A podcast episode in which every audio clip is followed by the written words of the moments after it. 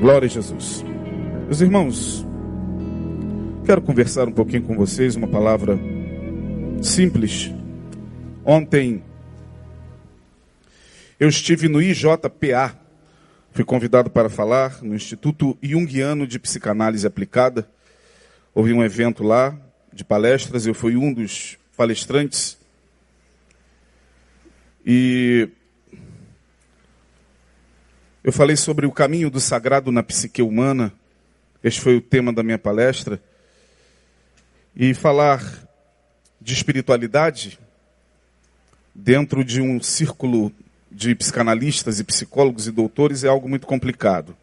Mas como eu estava dentro de um instituto de psicanálise junguiana, ficou muito fácil falar sobre o assunto. Depois eu conversando com alguns psicanalistas, eles falaram uma coisa que é fato, né? Ele falou, poxa, Jung é um dos teóricos da psicanálise muito esquecidos na faculdade. Ele quase não é lembrado. Fala-se muito de Freud, de Lacan, de Bion e de tantos outros, mas eu falei, é porque Jung talvez tenha se proposto a um caminho que junta a, a psicanálise com a espiritualidade. E eu comecei ontem a minha fala com essa frase que eu queria que vocês lessem, de Jung. Esta foi a frase que nós iniciamos ontem lá no Instituto Jungiano de Psicanálise Aplicada, essa fala é dele. Ele diz: conheça todas as teorias, domine todas as técnicas, mas ao tocar uma alma humana, seja apenas outra alma humana. Ao tocar uma alma, seja apenas uma outra alma. Isto sendo, pode tirar? Eu quero, a partir dessa compreensão, falar um pouco sobre alma humana, né? Uma vez que somos almas humanas, nós somos seres humanos, a nossa natureza é a natureza humana. E quando a gente pensa sobre a questão da natureza humana, a gente vê que o mundo depende única e exclusivamente da natureza humana. Só a natureza humana pode consertar o mundo, pode melhorar o mundo. O homem é o único que traz em si todas as potencialidades para a sua própria cura e para a cura de tudo que está à sua volta. Nós somos, apesar de, infelizmente, nos tornarmos o lobo do lobo do lobo do homem, como diz Caetano Veloso, o lobo do lobo do lobo do homem, nós somos esse ser humano que destrói a própria espécie. O ser humano, ele é o único que destrói a sua própria espécie por prazer. Eu assisti um vídeo que eu não sei nem como aquilo foi parar no meu celular, essas coisas que acabam ficando lá na, na galeria, a gente não sabe quem mandou, vem via WhatsApp, vem, vem por todos os caminhos possíveis e acaba ficando lá. Eu fui fazer uma, uma limpeza na, na minha galeria e estava lá uns, alguns vídeos, alguns interessantes eu guardo, acho muito interessantes, e vi um vídeo lá onde tinha um, uma imagem parada, né, de um camarada, como se estivesse num bar com dois cachorrinhos. Alguém viu esse vídeo? Ele foi preso, cara. É, consequência daquele ato. Não sei se vocês viram a cena, a cena, eu nem aconselho a ver. Né, o camarada está, me parece que dentro de um bar, e aí chega um cãozinho, ele vai lá na porta e fica brincando com o cãozinho. Aí você fala, poxa, que coisa linda, né? Ainda tem gente humana, ainda tem gente é, que consegue sensibilizar-se diante dos animais. Aí chegou um outro cachorro, vira-lata também, viu ele brincando com o primeiro chegou-se próximo a ele. Os cachorros são assim. Aí ele chega nesse que chegou, faz carinho, faz carinho, depois dá um soco que o bicho grita, grita, grita, sem conseguir levantar. Foi facada aquilo? É, não, meu Deus do céu. Foi facada, né? E aí o cara volta e senta como se nada tivesse acontecido. Atos assim nos leva a pensar o seguinte: Esse camarada não é um ser humano. É assim que a gente fala. Isso não é gente, isso não é ser humano. Isso é o quê? Quase sempre que a gente diz. Monstro. Isso não é ser humano. Não, isso é ser humano. Isso é o ser humano. Não, pastor, isso não é um ser humano. É. Porque só a nossa espécie faz isso. Só o ser humano. A nossa espécie é a única que mata por prazer. A nossa espécie é a única que destrói por inveja. A nossa espécie é a única que aniquila por puro desejo e por puro gozo de aniquilar e de destruir o próximo. Não, é ser humano sim. É ser humano nós trazemos conosco, tal como aqueles animais, nós também, que fazemos parte do reino animal, ainda que muitos fiquem um pouco chateados quando ouvem isso, nós fazemos parte do reino animal, né?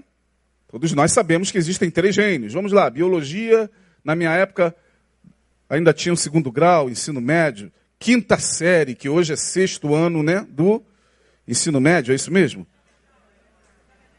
Do fundamental. É, na minha época, quinta série. Vamos lá, na quinta série, o titio de biologia chegava e falava: existem três reinos.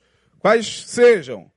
O mineral, o vegetal e o animal. Você é de que reino? É animal mesmo. Você traz consigo todos os elementos característicos do reino animal. Então você é do reino animal, você é da espécie Homo sapiens. Sapiens sapiens. Você faz parte do ciclo. Só que eu e você temos uma diferença do restante dos animais. Os animais, eles trazem consigo duas pulsões naturais. A primeira é a, a pulsão sexual. Então todo animal nasce para reproduzir. É, os animais, alguns reproduzem-se por si mesmo e outros reproduzem-se a partir do seu gênero oposto. Mas todo animal traz consigo a função reprodutora, traz consigo a, a potencialidade repro reprodutora. Portanto, o animal o teu cachorro ele tem ao mesmo tempo sexualidade e ele também tem agressividade. Nós também, quando nascemos, nascemos com essas duas capacidades. Nascemos com sexualidade e nascemos com agressividade. Todos nós. Então, todos nós carregamos essas duas pulsões em nós sexualidade e agressividade. A pessoa mais pacífica do mundo tem agressividade na sua natureza. Você pode ver aquele monge que está lá, ah, Dalai Lama. Você fala, esse homem não tem, pastor, não é possível. Papa Francisco, nem de longe a gente vê agressividade. Ele é da, da, do reino animal? Ele é da natureza humana? Então ele tem agressividade. Todos nós. O grande problema é que nos animais isso está preso, biologicamente determinado, pelos condicionantes da própria biologia. Então, no animal, sexualidade é algo que está preso e que se manifesta em determinados ciclos. A fêmea, quando está prestes a reproduzir, ela entra no chamado ciclo ou cio, período, ciclo, cio. E ela atrai os machos que naturalmente para possuí-la vão entrar numa guerra e colocar ali a sua agressividade. É pancadaria, já viu? Leão pegando leão e javali com javali, e a fêmea está lá assim, ó. Que ganha mais forte. Por quê? Porque a natureza entende que o mais forte será aquele que poderá reproduzir melhor os filhotes. Então ali tem agressividade. Em nós também tem tudo isso. O grande problema é que em nós, sexualidade e agressividade, diferentemente dos animais, não está preso por determinantes biológicos. Aliás, em alguns casos sim, mas certamente que isso está muito solto em nós. Isso não está preso como neles. Se você pegar um animal, seja ele qual for, e, e acuá-lo, uma cobra, e até um rato, e ele não tiver saída, o que, que ele vai fazer? Ele vai avançar em você. Por quê? Porque ali o determinante e o condicionante biológico diz: você está sendo ameaçado, então ataca. Nós também somos assim. Mas, porém, o ser humano, porque essas coisas nele não estão presas, é o único que mata por prazer. Pega uma faca, vai lá e mata por prazer.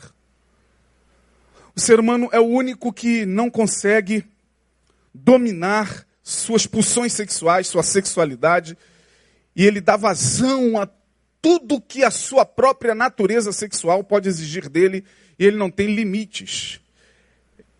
Ele não sabe onde ele vai parar. Se nós dermos vazão à nossa sexualidade, minha gente, se não houver nada em nós que possa se interpor entre os nossos mais íntimos desejos e a razão que nos diz que a natureza ou que a destruição da nossa própria vida pode se dar também pelo prazer, se não houver alguma coisa em nós que possa de alguma maneira refriar esses desejos, a gente não para. A gente não para.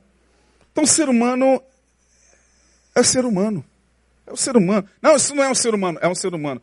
Pastor, aquele homem estuprou dez crianças, isso não é ser humano. É, só o ser humano faz isso com seu filhote. Muito dificilmente você verá um leão. Muito dificilmente. Pode até acontecer, mas muito dificilmente você verá um, um leão ou cachorro. Teu cachorro, a tua cadela, se parir oito filhotes, e se o macho estiver ali, se você também tiver o macho em casa, muito dificilmente no dia seguinte você verá o macho querendo pegar os filhotinhos. Sim ou não? Muito dificilmente. Isso não acontece. entre nós acontece. Então, quando a gente se depara com a nossa própria natureza, quando a gente começa a se enxergar e ver em nós mesmos do que somos capazes, e quando temos essa compreensão de que, é, eu faço parte da natureza humana, e se eu faço parte da natureza humana, em mim eu trago potencialidades tanto para o amor quanto para o ódio. Em você há amor e ódio. Não, pastor, em mim não. Ódio não.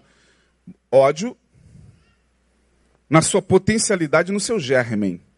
Eu já falei sobre isso aqui. Nem sempre é, o ódio que nós manifestamos se expressa em parar um cachorro e dar uma facada nele. Aquilo ali é, é, é o extremo da pulsão de ódio e de destruição e de morte a qual um ser humano pode chegar. Aí você olha aquilo e diz: Meu Deus, tá, ele está lá naquela ponta do ódio.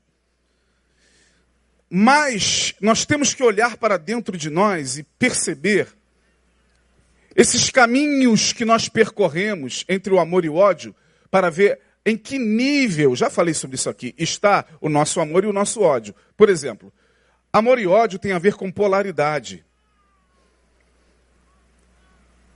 A gente só consegue combater o ódio com o seu oposto. Aliás, pela lei da polaridade, da, da polaridade, é uma lei antiga, uma lei hermética, uma lei lá do Antigo Egito. Existe a lei da polaridade. A gente só combate uma coisa com o seu oposto. Por exemplo, Medo se combate com o quê? Coragem. Muito bem. Ah, se eu tenho medo de nadar, eu só vou vencer esse medo combatendo pela lei da polaridade com coragem. Coragem. Eu particularmente falando, eu, eu, eu, sempre tive muito problema com água, né? Então, quando eu fazia aqueles passeios de barco e via as pessoas parando no meio da, do mar para pular, todo mundo pulava, criancinha, ei, bah! aí eu ficava, medo, medo. Aí os bebezinhos assim, eles, ah, dum, e ficava assim, ó. Aí minha esposa pulava, vem. Falei, quantos metros tem mais ou menos? Tem uns quatro, cinco. Aí eu chegava lá no barco, para o rapaz responsável, você tem aquela, aquelas coisas chama, de macarrão aí para. Aí lá, lá, ia eu com macarrão. Hum, aí ficava. E não ficava confortável. Até que um dia estávamos num passeio de barco, se eu não me engano, nesses de Arraial do Cabo e tal. Falei, meu Deus, eu tenho que combater com a lei da polaridade o meu medo. Medo se combate com coragem. Ódio, pela lei da polaridade, se combate com o quê? Com amor não é com coragem. Eu não sei se você está alcançando o que eu quero dizer. É lei da polaridade. Ódio, amor. Coragem, medo. E assim vai. Né? Desesperança com esperança. É a lei da polaridade.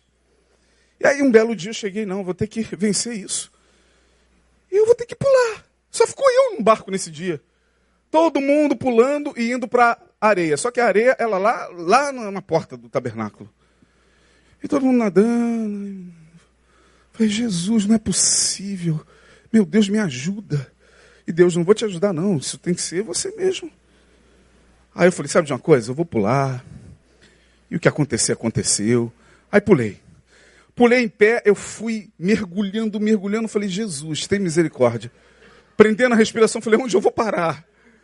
Aí daqui a pouco, eu, eu, meu corpo, eu fui soltando o corpo, e aí o corpo foi voltando, eu fui voltando e boiando. Falei, poxa, que coisa legal, que bacana. Por quê? Porque a coragem venceu o quê? O medo. Pela lei da polaridade, amor e ódio são a mesma coisa. Dependendo do grau. Pegue um termômetro. Se você pegar um termômetro, você vai olhar para o termômetro e você vai falar assim: Poxa, o termômetro está marcando aqui 30 graus positivo, positivo. Porque a gente fala positivo ali no mesmo termômetro a partir de uma referência que é a referência zero. Só que essa referência zero, os cientistas sabem que ela não existe, ela é fictícia. Sabia disso? o termômetro ele não para em zero nenhum. O termômetro ele, ele é alguma coisa que oscila ali. Como você olha, parece estar parado, mas não existe essa referência do zero. O termômetro ele faz isso, ó. Aí ele vai para o positivo, depois ele vai para o negativo. Mas o zero, ele não para. Amor e ódio é mais ou menos assim. Eu posso estar no extremo do ódio 40 graus negativos no, no termômetro. É, é negativo que fala? Ou eu posso estar em 20 graus positivo do amor. Para ficar mais claro, esse camarada que deu uma facada nesse cachorro, suponhamos que no termômetro ele estava aqui nos 40 graus do ódio. Aí eu falo, meu Deus e tal, mas eu posso estar nos, nos, em 5 graus desse mesmo ódio quando eu vou para as redes sociais e denigro a imagem de uma pessoa. Eu não sei se você está entendendo o que eu quero dizer. Aí você olha, meu Deus, como é que um cara desse pode fazer isso? É porque ele está na, na, na, na gradação. Na gradação, ele está lá no extremo. Ele chegou e, e, e extremou-se no ódio. Deu uma facada no cachorro, deu uma facada numa pessoa. Mas eu posso estar ainda para cá do, do negativo. Eu posso estar aqui no 10 negativo, portanto ainda estou no ódio. Quando eu trato meu semelhante com aspereza, com indiferença.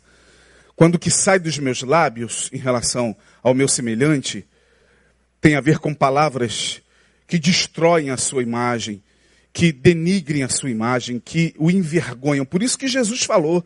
Olha o que, que Jesus falou. Jesus conhecia muito bem isso. Jesus chega e diz assim: Olha, vocês dizem, não matarás. Não é assim que vocês dizem? Não matarás. 40 graus negativos do ódio. Eu, porém, vos digo: aquele que se encolerizar contra o seu irmão. Olha o que, que Jesus está dizendo, minha gente. Eu, porém, vos digo, vocês estão dizendo na lei de Moisés, né? Não matarás, está na lei. Mas eu, porém, vos digo, aquele que se encolerizar contra o seu irmão, está na mesma gradação, ainda que menor.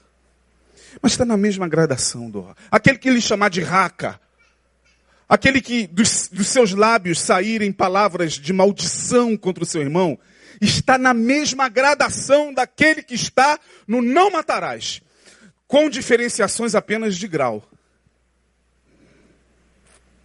Portanto, amor e ódio é algo que a gente tem que verificar como termômetro todo dia.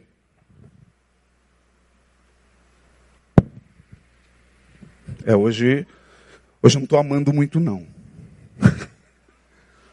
Hoje eu não estou com muito cheiro de ovelha, não. Hoje estou cheirando mais a bode. É porque ovelha e bode é a mesma coisa. Tem dia que a gente é uma ovelhinha de Jesus, né? Sou uma ovelhinha de Jesus, é isso? Mas tem dia que você está dando uma rada como bode, irmão.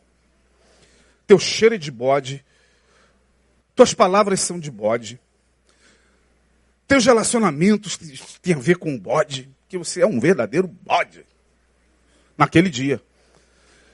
E aí cabe a nós essa luta interna de tentar fazer com que cada vez mais pareçamos com Jesus. Porque Jesus nos vê como ovelhas. Amém ou não? O diabo nos vê como escabode. Depende da oscilação e depende daquilo que a gente vai fazendo todos os dias. Portanto, nós temos que entender outra palavra de Jesus quando ele diz: não derramarás o sangue do teu irmão. Mais uma vez, não derramar o sangue está aqui no extremo do 40 negativo, né? Vem Jesus e diz: aquele que envergonhar o seu irmão. Os rabinos judeus entendiam isso. Certa feita, ouvindo uma palestra de Newton Bonder, o rabino, de quem a gente sempre fala aqui, o pastor Neil fala muito da alma imoral, já fomos ver algumas peças dele, ele é fabuloso. Newton Bonder falando sobre essa questão do derramar o sangue, ele diz que a gente derrama sangue todo dia. Todo dia nós estamos derramando o sangue do nosso irmão. Porque quando você envergonha, por exemplo, a tua mulher na frente de todo mundo, ou teu filho, ou uma, uma pessoa, seja lá quem for, e ela passa uma vergonha pela tua ignorância, pela tua estupidez, pela nossa estupidez, quando ela passa vergonha, na frente de todo mundo, automaticamente, se ela tiver uma pele mais clara, você vai olhar para ela, ela vai estar tá o quê? De que cor aqui? Sabe por que ela vai estar tá vermelha? Porque aquela vergonha foi tão forte que houve uma descarga de adrenalina e o sangue dela foi derramado. Você derramou o sangue dela. Portanto, quando nós temos essa compreensão da alma humana, fica mais fácil a gente lidar com o outro, porque o outro será apenas mais uma outra alma humana. Quando você lidar com as pessoas, pode, pode dominar todas as técnicas, seja o melhor psicólogo, seja o melhor psicanalista, seja o melhor pastor, domine teologia, filosofia, seja o melhor coaching. Mas quando você estiver diante de uma alma humana, seja apenas outra alma humana. Entenda que aquilo que o teu semelhante traz para você, e às vezes te incomoda tanto, te incomoda porque pode ser que aquilo que ele fala já esteja em você. Por isso que a gente hoje não tem muita paciência para ouvir problemas. Nós, pastores, terapeutas, psicólogos, psicanalistas, trabalhamos com isso, né? É o problema o tempo todo. É problema o tempo todo. A gente lida com, com a alma humana. E a alma humana não é tão romântica, né? Ela tem luz e escuridão. ela tem coisas nobres, 40 graus no termômetro positivo, mas de vez em quando ela vai caindo, caindo, caindo, caindo. Daqui a pouco está perto do chamado ponto fictício zero. Daqui a pouco ela passa para o negativo. Isso acontece com muitos de nós. Jesus sabia disso e disse: tomem cuidado, porque nos últimos dias, por se multiplicar a iniquidade, o ponteiro vai fazer isso. Ó. O amor de muitos, o amor de muitos. É só você olhar para o teu coração. É só você olhar para você e ver o teu nível de paciência hoje em relação ao passado. Olha para o teu casamento e vê o teu nível de tolerância hoje com o seu cônjuge. Vê se é o mesmo do início. Olhe para os teus próprios relacionamentos interpessoais e veja se você já não está oscilando. Eu estou caminhando agora, nesta semana, para meio século de vida. Ao chegar aos meio século de vida, eu fico pensando, meu Deus, o que eu sou aos 50 anos? Eu tenho que fazer uma reflexão dos meus, dos meus ódios, dos meus amores. Eu tenho que fazer essa reflexão obrigatoriamente, eu tenho que saber quem eu sou, para ver como é que eu estou nesse termômetro. Principalmente em relação a Deus mesmo. Principalmente em relação ao sagrado. Será que eu estou amando a Deus como no início? Será que o meu coração ferve com palavras boas, como diz o salmista no Salmo 45? Hoje nada do que é espiritual me toca mais. Nada que diz respeito ao sagrado, nada que diz respeito à, à, à questão da transcendência, toca mais o meu coração. Se não toca, alguma coisa está acontecendo. Deus mudou? Não, eu estou mudando. E às vezes a gente muda e tem que mudar mesmo. Não existe essa coisa de que, ah, chegamos ao final da lida. Chegamos ao final dos nossos objetivos. Não, a vida, ela é dinâmica. Todos os dias ela nos prepara surpresas. Ninguém é o mesmo. No minuto seguinte você já mudou. Porque ninguém se banha no mesmo rio duas vezes. Porque ou o rio já mudou com suas águas, ou você já mudou. Ninguém se banha no mesmo rio duas vezes. Pode pular ali duas vezes, que não será mais o mesmo rio. Ou o rio mudou, ou você mudou. Isto sendo, fica um pouco mais leve a gente viver. Quando temos a capacidade de observar atos tão cruéis como esse e fazer uma medição desse ato cruel desse ser humano, que eu pensei, até olhei assim, eu não, aguentei, sabe? Aquilo foi parar no meu WhatsApp, alguém mandou e eu não suportei aquela cena. E agora eu tô, fiquei sabendo que foi uma facada. Que leva aquele ser humano a dar uma facada no animal? Não, não foi no, no animal. Eu, o animal representa tanta coisa para ele. Ele traz consigo tantas coisas mal resolvidas, adoecidas, não tratadas. O animal foi um objeto de representação. O animal, às vezes, foi um objeto de representação. Talvez aquela facada ele quisesse dar, de repente, no pai dele, de tanto ódio. Porque foi rejeitado, talvez. Ou talvez ele quisesse dar aquela facada na mãe. Porque ele sempre nutriu um sentimento não muito bom. Ou talvez aquela facada ele quisesse dar em outra pessoa. Não, o animal foi apenas um objeto de representação.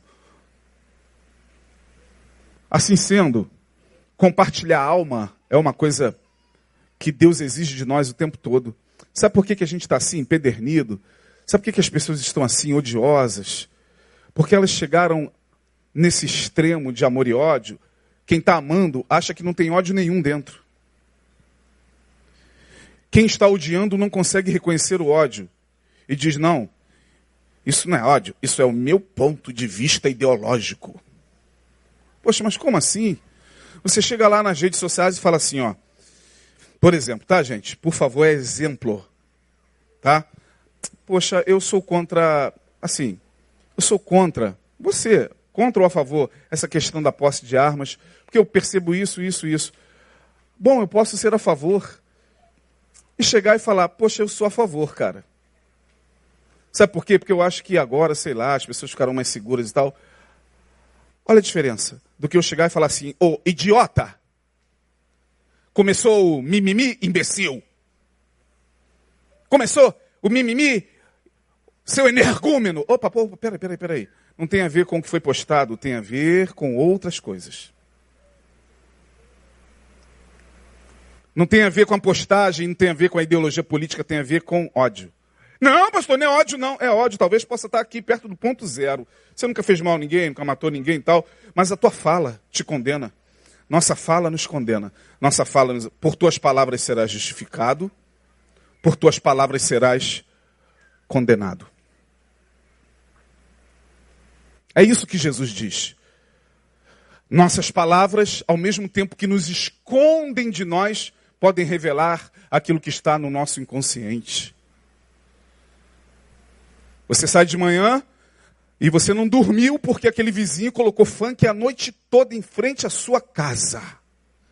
E você querendo trabalhar de manhã não conseguiu dormir. Aí você sai. Aí você passa por ele, olha para ele, ele olha para você. Você tem duas opções: dar ou não o quê? Bom dia. Mas veja bem, ele não te deixou dormir. Você passa por ele faz assim, ó. Bom dia. Ou dia. Não dá nem um bom, sai nem um bom. Mas aquele vizinho com quem você tem afeição, aquele vizinho com quem você senta, come churrasco, aquele vizinho e tal, como é que é o teu bom dia? bom dia! Porque as palavras são carregadas de emoção. Palavras ao mesmo tempo que nos escondem, e o Salmo 139, eu quero ler com vocês, para a gente caminhar para o final, vou, vou liberá-los mais cedo, porque hoje está calor, eu sei que alguns de vocês vão pegar uma prazinha, recesso, né, férias. Salmo 139, Senhor, tu me sondastes e me conheces, portanto conheces o meu amor, o meu ódio, conheces na, na, no nível gradativo, né? Pela gradação, gradação tem a ver com variados graus. Em que grau eu estou amando? Em que, em que grau eu estou odiando? Senhor, tu me sondastes e me conheces. Conheces o meu assentar e o meu levantar. Conheces a minha vida pública? Na minha vida pública, tu estás lá. Na minha vida privada, no meu deitar, tu estás presente.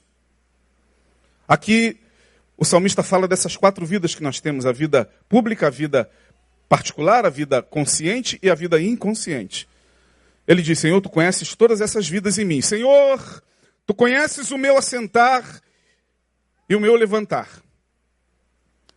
De longe, olha a vida do consciente, dos pensamentos. De longe entendes, verso 2, o quê? Entendes ou seja, o salmista está dizendo: Tu sabes o que está passando aqui na minha cabeça. Tu sabes que, que o que está aqui na minha cabeça é algo terrível, ou algo nobre, é algo carregado de muita luz, ou de muita escuridão. De longe tu entendes o meu pensamento. Só que o pensamento vai se transformar em palavra. E quando o pensamento se transforma em palavra, ele pode se mascarar. Bom dia! O pensamento é miserável, que vontade de te matar. Você não me deixou dormir essa noite, seu pústula, seu. Mas é, bom dia! De longe entendes o meu pensamento. Deus sabe que não foi bom dia que você pensou, mas sai. Conheces o meu assentar e o meu levantar, conhece a nossa vida pública. Na vida pública todo mundo acha que é. Todo mundo, vocês já ouvem isso aqui, acho que o ano todo do pastor Neil. Na vida pública é na vida é a vida da aparência, onde todo mundo vive para todo mundo. Na vida pública nós vivemos para o outro. Não é isso? Olha aqui, ó. Coloquei essa roupa, não sei nem se está uma boa roupa para dirigir culto, se não está. Minha esposa não gostou muito da camisa. Eu podia botar uma camisinha melhor. Eu falei, poxa, eu achei que essa estava legal. Mas por quê? Porque é a vida pública. Cabelo feito, né? A barba parada ou não. Como é que eu vou lá? Como é que eu vou hoje? me apresentar para você. Porque na vida pública a gente vive para o outro, não é isso? O outro é que é o aferidor na vida pública da nossa própria vida. É o outro que o tempo todo está com os olhos sobre nós. Na vida pública, meu amigo, saiu, botou o pé para fora de casa, se prepara, porque nós seremos medido pela média. Da onde vem a palavra mídia? Mídia tem a ver com média. Seremos o tempo todo, né? Os olhos estão sobre nós. Coitado dos artistas. Meu Deus, como esses programas de fofoca ganham audiência, porque é o tempo todo em cima dos artistas. Olha, Zezé de Camargo soltou um pum dentro do avião, gente. Vou falar já já, hein? Aí você fica esperando a reportagem da pessoa que vai falar do pum do Zezé de Camargo. É, oh, o, o fulano, o Beltrano, a cantora, o cantor, fez isso, isso e aquilo na vida pública. Todo mundo quer saber com quem você se deita. Como diz Caetano Veloso, todo mundo quer saber com quem você se deita. Nada pode prosperar. É a vida pública. Na vida pública, todo mundo quer saber se você já casou, se já descasou, se o filho já chegou, se não chegou, se o namoro continua ou não, se vai dar certo ou não, se vai casar ou se vai amigar. Como é que vai ser? Vai morar onde? Com que condições? Que carro é esse? Com que condições comprou? Que cabelo é esse? Está fazendo com que dinheiro? Eu soube que estava desempregado. Na vida pública é um, uma coisa bacana. A vida, a vida pública é um verdadeiro bacanal. A palavra bacanal vem de bacana, bacana de bacanal. É essa farra coletiva, que depois ficou pejorativamente como bacanal de sexo, né? Mas bacanal é isso, é todo mundo tomando conta de todo mundo. É todo mundo falando de todo mundo. É todo mundo tentando ver, né? Será que ele é? Esse será que ele é pode ser. Será que ele é? Não sei. Será que ele é da esquerda? Não sei. Mas o discurso parece. Será que ele é direita? Não sei. Será que ele é? Não sei. Será que ele é? Será que ele é? Será que ele é? E a gente às vezes nem, nem tem cabeleira, cara. Meu Deus, eu não tenho nem cabeleira, mas o cara já está querendo saber. Eu acho que ele é defensor do, da esquerda. Não, eu acho que, mas ele nunca falou. Eu acho que, eu acho que ele, estou falando de mim, tá? Estou falando de mais ninguém. Eu acho que ele, não, eu acho que esse cara é meio estranho. Eu acho que ele é esotérico. Acho que ele é um pastor disfarçado. Acho que ele é esotérico. Mas não, não é não. Porque o pastor Neil está com ele esses anos. O pastor Neil ia saber que esse, esse cara estranho, que está com ele há quase 20 anos, é pastor. Tá na vida pública nós somos. Vivemos nesse bacanal. Para todo mundo, vigiando, todo mundo. No place to hide. Em nenhum lugar para se esconder. A gente às vezes está aqui no culto, eu não estou falando que isso é ruim. Mas a gente está aqui e vê as câmerazinhas, principalmente à noite, lá atrás. Rapaz, será que o Zoom vem aqui? Ah, vem, cara. Cada vez mais a tecnologia está se aprimorando. Nós estamos sendo vigiados, nossos passos estão sendo vigiados. Sorria, você está sendo filmado. E a gente já se acostumou, filma mesmo. Se quiser botar uma, uma câmera aqui, vou trocar ali, vou experimentar a camisa ali. Aí você tem gente que não está nem aí. Ah, se tiver câmera aí, nem saber. Já que você acostumou. Tu me conheces, tu sabes quem eu sou na vida pública, meu levantar. De longe entende o meu pensamento. Cercas, verso 3, o meu andar e o meu deitar, e conhece todos os meus caminhos. Sem, olha o verso 4, que haja uma palavra na minha língua. Eis, ó Senhor, que tudo conheces vida dos pensamentos, sem que haja uma palavra na minha boca. Estou pensando, está pensando o quê? Só Deus sabe. Já viu quando você chega num consultório? Aí você entra no consultório, tem quatro, cinco pessoas esperando a consulta. Aquele silêncio. Aí você senta, pega a revista. É silêncio mesmo. Bom dia, bom dia, bom dia, boa tarde. Ah, só Deus sabe o que, que um está pensando do outro. Está todo mundo pensando.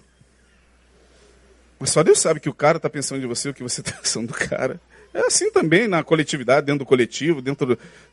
Só Deus sabe. Imagine se Deus nos desse o dom da paranormalidade de ler pensamento. Você não estaria casado, irmão. Dê graças a Deus, porque lá no Éden, eu acredito que o homem tinha essa capacidade e ele perdeu.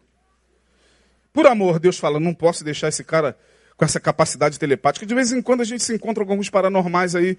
A gente fica desesperado, achando que é Deus, que é o diabo, revelação do. Ah, o cara é paranormal, olha para você e fala, cara, é isso, isso, isso, isso que você está pensando. Você, ah, meu Deus! Desnudou-se. É um paranormal, pegou a vibração do teu pensamento. Isso acontece muito por aí. Não vou falar sobre essas coisas, não, mas acontece. Mas imagina. Imagina se a gente pudesse ler o pensamento agora de todo mundo. Imagina se eu pudesse ler o pensamento de vocês em relação a mim agora. Eu largava o microfone aqui e sair correndo. Ou não, eu ia continuar, poxa, aquele ali, ó. Que pastor abençoado. Eu gosto muito da palavra desse pastor. Aí eu estou lendo. Meu Deus do céu. Ai, Jesus. Esse cara é meio doido mesmo. Vou muito com a cara dele, não. Nunca fui. Mas o outro lá está indiferente. Ah, tô nem aí. Tudo é festa para mim. É fé. Aquele, imagina. E daqui para lá também. Imagina, vocês não sabem o que eu estou pensando de vocês? Agora imagina se a gente tem essa capacidade de ler pensamentos, sem que haja uma palavra na minha língua, eis que, ó Senhor, tudo conheces. Tu me cercastes em volta e puseste sobre mim a tua mão. Tal ciência para mim, maravilhosa, tão alta que não a posso atingir. Aí vem o texto do verso 7 maravilhoso. Para onde mirei eu do teu espírito, para onde fugirei da tua face? Se você disser, eu vou morrer, quero mais saber de nada. Se eu vou para o céu, tu aí estás. Vou para o inferno, vou sumir, não aguento mais essa vida, não aguento mais Deus, religião, pastor, raio que o parta, eu vou para o inferno. Se eu disser, farei no Sheol, no, no abismo, a minha cama, até ali tu estás. Se tomar as asas da alva, se habitar nas extremidades do mar, até ali a tua mão me guiará. E se disser que eu quero sumir, sumir, às vezes dá vontade de sumir, não dá? Chegar assim, meu Deus, eu queria ficar invisível, assim, ó. Pum! Ninguém está me vendo, ninguém sabe onde eu estou. Como aquela mulher do pastor que sumiu, sumiu. Coitada, sumiu. Sumiu. Vamos orar, pra, porque ela tem dois filhos, sumiu. Não apareceu. Olá, tá, tá, tudo bem. Eu só queria sumir. Mas não tem como sumir. Porque se eu disser as trevas, eu quero que as trevas me cubram, não aguento mais essa vida, ó vida, ó tribulação, essa vida é uma vida pesada demais. É muita luta, é muita dificuldade sobre mim. Até ali a tua mão me susterá. A própria treva será luz à roda de mim. Doze, nem ainda as trevas me escondem de ti? Mas a noite resplandece como o dia. As trevas e a luz são para ti a mesma coisa. Tu possuíste o meu interior, ele começa a falar sobre essas vidas todas, vida, na vida pública, eu vivo a vida da aparência, eu vivo para o outro. Até ali o Senhor está presente, mas se eu vou para a vida particular e me deito, ao me deitar o Senhor está comigo. Ainda que eu pense muitas vezes por conta dos terrores noturnos, muita gente que não consegue dormir, muita gente que nesse momento que as sombras caem sobre a terra, nesse momento que as sombras vespertinas da tarde chegam, principalmente quem está passando por um momento ruim emocional, uma síndrome, uma depressão, uma síndrome de pânico, vai ficando com pavor da noite. A noite vai se tornando algo angustiante, apavorante. Está na hora de eu dormir, eu não vou conseguir dormir, mas a palavra vem e diz: Deus está na noite. Ele está ali. Mas como eu não estou sentindo, meu coração está com taquicardia. Ai meu Deus! Deus está ali. Ele não nos abandona. Ele está ali fazendo você entender que ele está ali. E ele estando ali está ótimo. Uma certa feita, quando eu passei por uma crise muito forte emocional, e minhas noites estavam muito turbulentas, eu estava com muita dificuldade de dormir. Eu fui ao médico, médico, toma esse remédio aqui, toma esse remédio aqui, faz, faz esse, esse medicamento aqui. Aí eu fiz e fui melhorando e tal, mas falei, poxa, que medo é esse que eu tenho de encarar a noite? Aí eu comecei por mim mesmo a fazer alguns movimentos. Primeiro trouxe à minha memória aquela música maravilhosa. Finda-se esse dia. Quando a noite ia caindo, eu lembrava da música. Finda-se este dia que meu pai me deu. Sombras vespertinas cobrem já os céus. Ó Jesus querido, se comigo estás, eu não temo a noite, porque na noite ele está também. Aí eu fechava os olhos e falei, sabe de uma coisa? Eu vou me lançar. Se morrer, morri. Estarei com ele, como Davi está falando aqui. Se eu tomar as asas da alva, ou se eu for para o Sheol, ou se minha alma sair do corpo e eu não acordar, até ali ele estará. Não posso fugir dessa presença. Ela nos toma, ela nos possui. E aí o medo foi dando lugar à coragem. E aí eu fui percebendo que, mesmo nos terrores mais profundos, mesmo nos medos mais dilacerantes, Deus está presente. Aí você fala, pastor, é muito fácil. Não, eu estou falando do que eu vivi. Eu não estou aqui falando de teoria. Quando eu atendo pessoas e quando eu vou para minha clínica, uma alma humana, pelo menos como Jung diz, tenta tocar outra alma humana. Não é teoria. Porque só quem passa pela dor sabe. Não é frescura. Essa questão de problemas e doenças emocionais é algo sério demais. A família não entende, o pastor diz que é demônio. A igreja diz que não é, é falta de oração. Quem está à tua volta não tem como ajudar, o sofrimento é teu. O sofrimento é subjetivo. Não tem como você compartilhá-lo. Você vai a psiquiatra, vai a terapeuta, mas o sofrimento é teu. Está na tua alma. Está na, na, no abismo do inconsciente. Está em você. Mas ali no abismo, diz o salmista, Deus está presente. Claro que o Batman me ajudou também. Maravilhoso aquele Batman Begins. Aquela iniciação dele na Liga das Sombras, aquilo me curou. Quando ele foi ser iniciado por Razul, na Liga das Sombras, quem viu Batman Begins aqui, aquilo ali é minha cachaçinha, cara. De vez em quando eu sento lá, Batman Begins. Minha, eu tenho que ver, nem que seja no celular, só aquela parte onde Bruce Wayne chega tomado por terrores. Pai morto, mãe morta. Só tinha o seu mordomo, querendo morrer. Fobia de morcego. Caiu quando era criança num, num poço, revoada de morcego. Ele chega para fazer a sua iniciação e o Razul diz: sopra-lhe um pó, respire seus medos. Você só pode vencer o seu medo encarando o seu medo. Ele fecha os olhos, e revoada de morcego.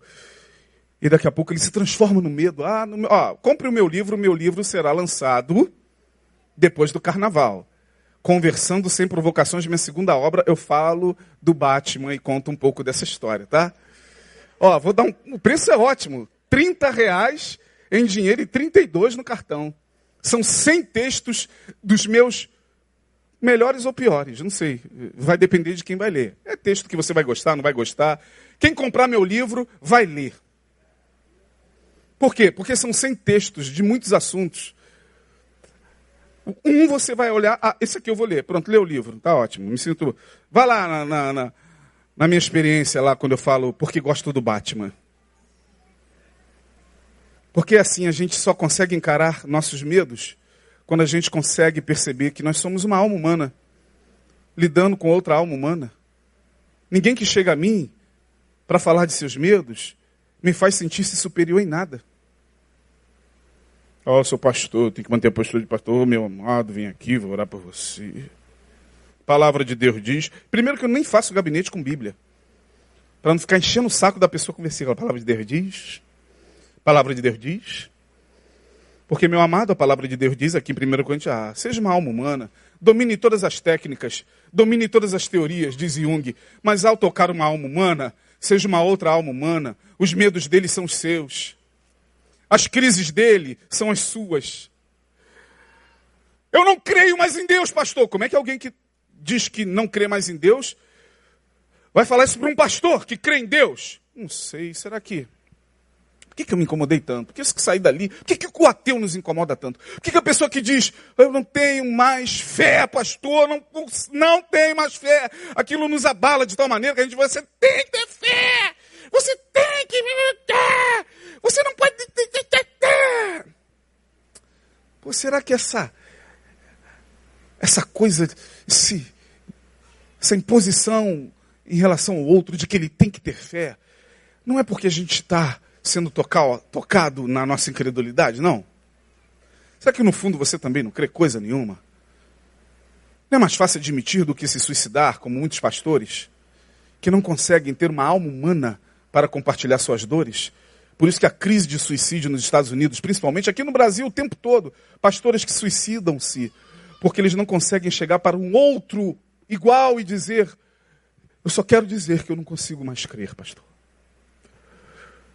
Como muitos chegam aqui, Neil atende muito pastor, muitos pastores. Não consigo mais crer, cara.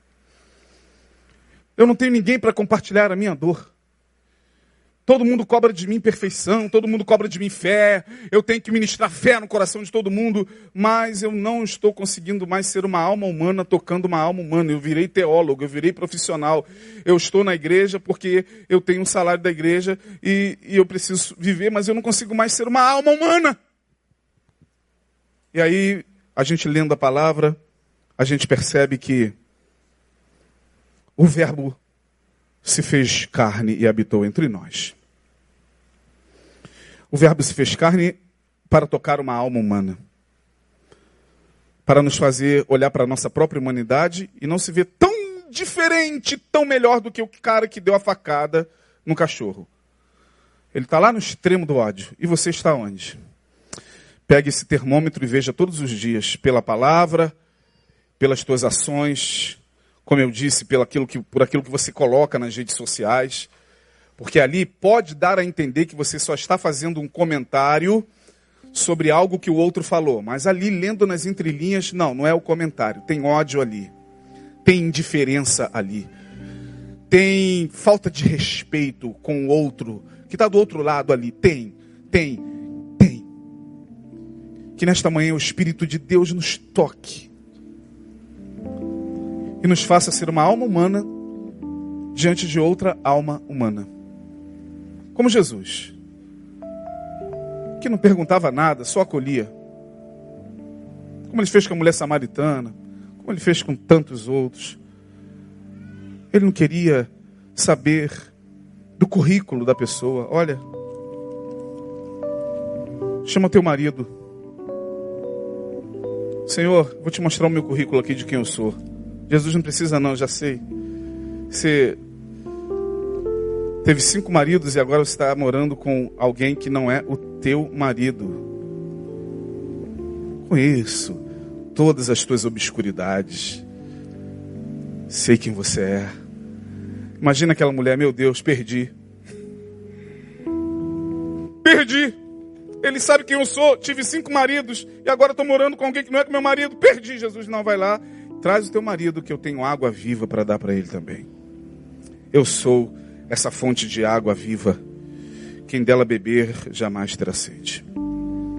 É esse Jesus que a gente precisa amar todos os dias, porque ele se tornou humano para trocar a nossa alma. Que Deus nos abençoe. Amém? Vamos ficar de pé.